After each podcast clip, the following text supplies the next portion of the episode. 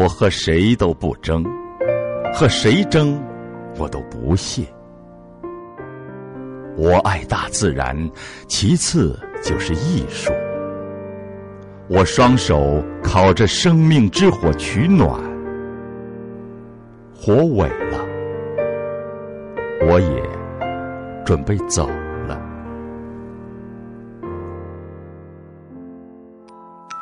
经典美文尽在城市表情。FM 九零点九，襄阳音乐广播。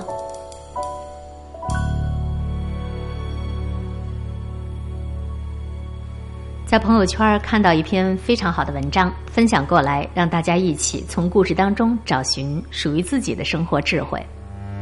我认识的一个姐姐在美国读硕士，找到工作以后，犹豫着是要回国好呢，还是留在美国好。后来，她那个在国内奔着结婚去的男朋友把她甩了，另外找了一个。这个姐姐这才下定决心，蹲在了美利坚，不再回国了。她跟我讲，她说她的男朋友跟她分手的理由非常伤人，大概的意思就是，你那么样子强势，哪个男人会喜欢你？我要找的女人是可以帮我下厨做饭、嘘寒问暖的，你能吗？听了这个姐姐的失恋的故事，我只想说，一个女人能不能照顾人，和这个女人强势不强势是两码事儿。就算我这位姐姐再怎么温柔似水。隔个大洋彼岸，谁能够一瞬间就跑到你身边去给你做老妈子呢？不能够接受异地恋，你就直说，偏偏还要往女人身上加一个罪名，好让自己的花心有所开脱。没错这年头，女人强势都变成了罪名了。那个姐姐的前男友最后找到的一个新女朋友呢，据说是她以前国内上大学时候的闺蜜。我听了听对那位上位的小三儿的描述，点了点那个人的微博，只想长叹一声：这样的女人，就是想强势都强势不起来呀！在上海，就做一个小文员，又没有能力，又没有手段，又没有背景，连点生活的冲劲儿都没有。你说这样的女人，除了下厨房给男人做饭，除了对自己的男人嘘寒问暖，还能干嘛呢？其实就连长相。我那个在美国的姐姐都比那个上位的小三儿要强。其实这个姐姐也并不是什么咄咄逼人的性格，相反还非常善解人意，能力超强。她不是我见过的最聪明的人，但是她非常刻苦。经常我的拖延症犯了，睡不着觉的时候，我都还看见她在线，半夜三更的，要不是就在学习，要不是就在准备面试。姐姐也有文艺的一面，喜欢出去旅行的时候。穿一个我都没有办法 hold 得住的那种波西米亚长裙，戴一顶草帽，让他同学给他拍一个远眺的侧面。这么一个普通的有生活情趣的努力的漂亮的女人，竟然成了强势的代名词。我真想问问她那个前男友对于强势的定义到底有多么低？依我来看，不过是我这个姐姐在美国拿到了工作，她的前男友自己的自尊心隐隐作痛罢了。不管怎样，强势也好，女强人也罢，都成了正当的甩女人的理由了。男人们处心积虑的想把“女强人”这个词儿套上古板、冷漠、咄咄逼人、不解风情、迟钝、古怪，甚至丑陋的一个代名词。所以，不管是看起来多么正常的姑娘，只要说她们是女强人，在恋爱当中，你就有了足够退避三舍的理由。我不知道这个词被误用的几率有多大。以及准确来说，女强人她究竟应该是一个什么样的形象？但是就我自己的经历来讲，很多被妖魔化的大女人，她只是一群特别独立、有原则、不刻意的规避冲突，并且能力很出色的女人。她们当中姿色不出众的，会因为单身被人瞧不起；姿色特别出众的呢，性格谦和的呢，也少有人追求她们。大概是中国男人的自尊心太薄弱。怕自己从各个方面都被比下去了。我认识一个美丽的大妞，她是做投行的，性格特别棒，又会学习又会玩儿，家里背景也很好，实在讨人喜欢。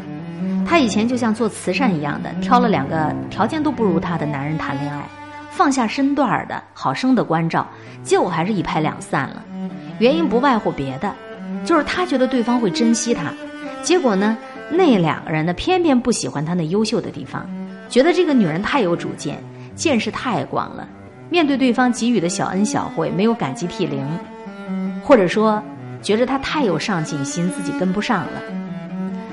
太有上进心也成了女人的缺陷，我简直都要笑哭了。很多人都说一些女人的眼界太高，所以嫁不出去。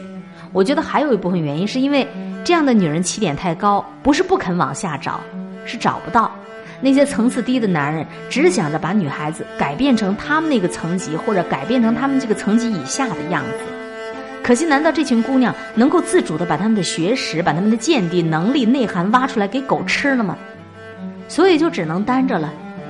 以前我最愚蠢的时候，曾经以为那些成双成对的女人，要比那些单身的女人高贵一些，尤其是大龄剩女。不管详情如何，我觉得女人剩下了，没有男人要你，都是可悲的。后来想想，可能他们看着我们谈恋爱，就好像看两只京巴狗在玩在闹，就看这俩狗怎么玩开心，还是不如当个人好。我写这篇文章呢。就是要送给那些优秀的，却仍然单着的、没有人要的女人们，你们值得更好的，千万别想着随便找个人就嫁了。有的时候急急忙忙袜子会翻船，有的时候真的很想明天才洗完，